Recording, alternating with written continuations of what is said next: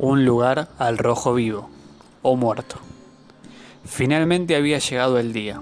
El cabo suelto había sido eliminado, ya no quedaban testigos, el negocio había salido perfecto. Secuestros, asesinatos y mucho dinero. Era consciente de que no me había ganado el cielo, pero tenía la tranquilidad de haber conseguido lo que quería mientras estuve en la tierra. Sin embargo, todo eso ya no me pertenecía.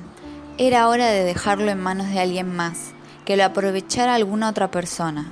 Tomé el arma, miré por última vez el mundo y apreté el gatillo.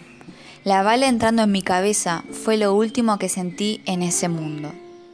Cerré los ojos para caer en el sueño eterno, mientras imaginaba la sangre fluyendo desde la sien, bajando por la cara y formando un charco en el suelo. Un ruido repentino me sobresaltó. ¿Dónde estaba? No podía ser el cielo, no lo merecía. Abrí los ojos y vi que todo era de un mismo color. Hacía calor, mucho calor, y escuchaba algo que me recordaba la chimenea de mi hogar.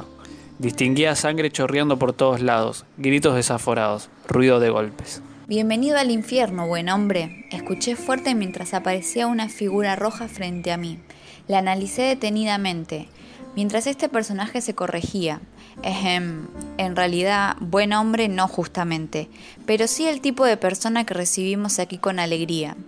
No alcancé a entender mucho lo que me quería decir el ente con cuernos, cola larga, desnudo con una piel totalmente roja, y en su mano una herramienta.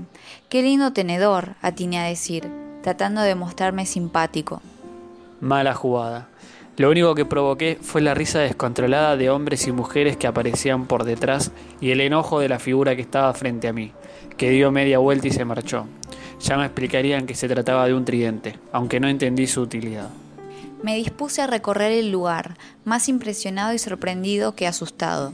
Así que esto es el infierno, pensaba mientras saludaba a dos chicos que jugaban a las pulseadas. Todo era alegre, todos eran amigos. El buen trato, las burlas amistosas, los halagos eran lo único que componía el ambiente. Me sentía feliz y rejuvenecido. Ese fue mi primer día allí. Ahora que llevo un largo rato aquí, tengo que confesarles algo. Siempre me habían hablado mal del infierno, me habían contado que iban los hombres malos, que los hacían trabajar, o incluso que no existía. Me lo había imaginado como un sitio de maltrato, miedo, castigo. No les quepa duda, nada de eso es cierto. Es un lugar muy agradable, donde la risa y las bromas nunca faltan. Además, no hay que trabajar y podés hacer cualquier tipo de broma pesado a un compañero porque a fin y al cabo no lo podés matar. Ya está muerto. Ya tengo muchos amigos en este lugar. Conozco qué fue aquello tan malo que hicieron por lo que terminaron aquí. Matar al jefe, o comerse al gato del vecino, o ser hinchas de boca. Pero lo que no falta por estos pagos son políticos. Abundan aquí. Incluso conseguí una novia, que no había hecho más que esperar a que se durmiera su amado, para cortarlo en pedazos y comerlo en un guiso con sus amigas. Sangre y carne combinadas en una cena exquisita. Me confesó que él le había sido infiel una reacción comprensible y lógica, digna de una mujer decidida. Y así fue que me enamoró. Por otro lado, todas las tardes se organizan torneos de truco, pero no suelo jugar porque se miente mucho. ¿Es que no tienen moral aquí?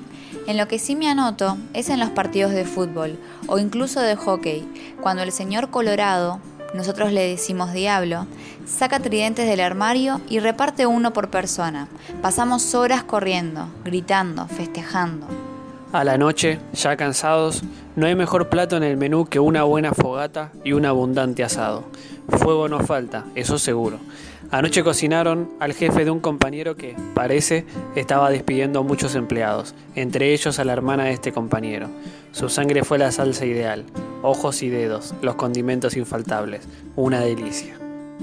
Es cierto que luego de un tiempo cansa un poco ver un solo color y que, por otro lado, es un ambiente muy caluroso.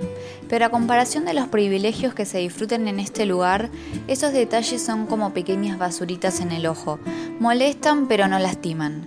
Había logrado muchas cosas allá arriba, en la tierra de los vivos, pero por primera vez me siento totalmente feliz. Para ir cerrando, creo que es hora de descansar. Ya me agoté de escribir. Simplemente quería que conocieran un poco cómo es el infierno, para que no duden en venir. Así que ya saben, si tienen un conocido que los molesta, alguien que los pasa por arriba o un innombrable que les cuenta el final de una serie o película, sigan sus instintos que van a tener su recompensa. Y no les cuento más porque se van a querer matar con tal de venir aquí.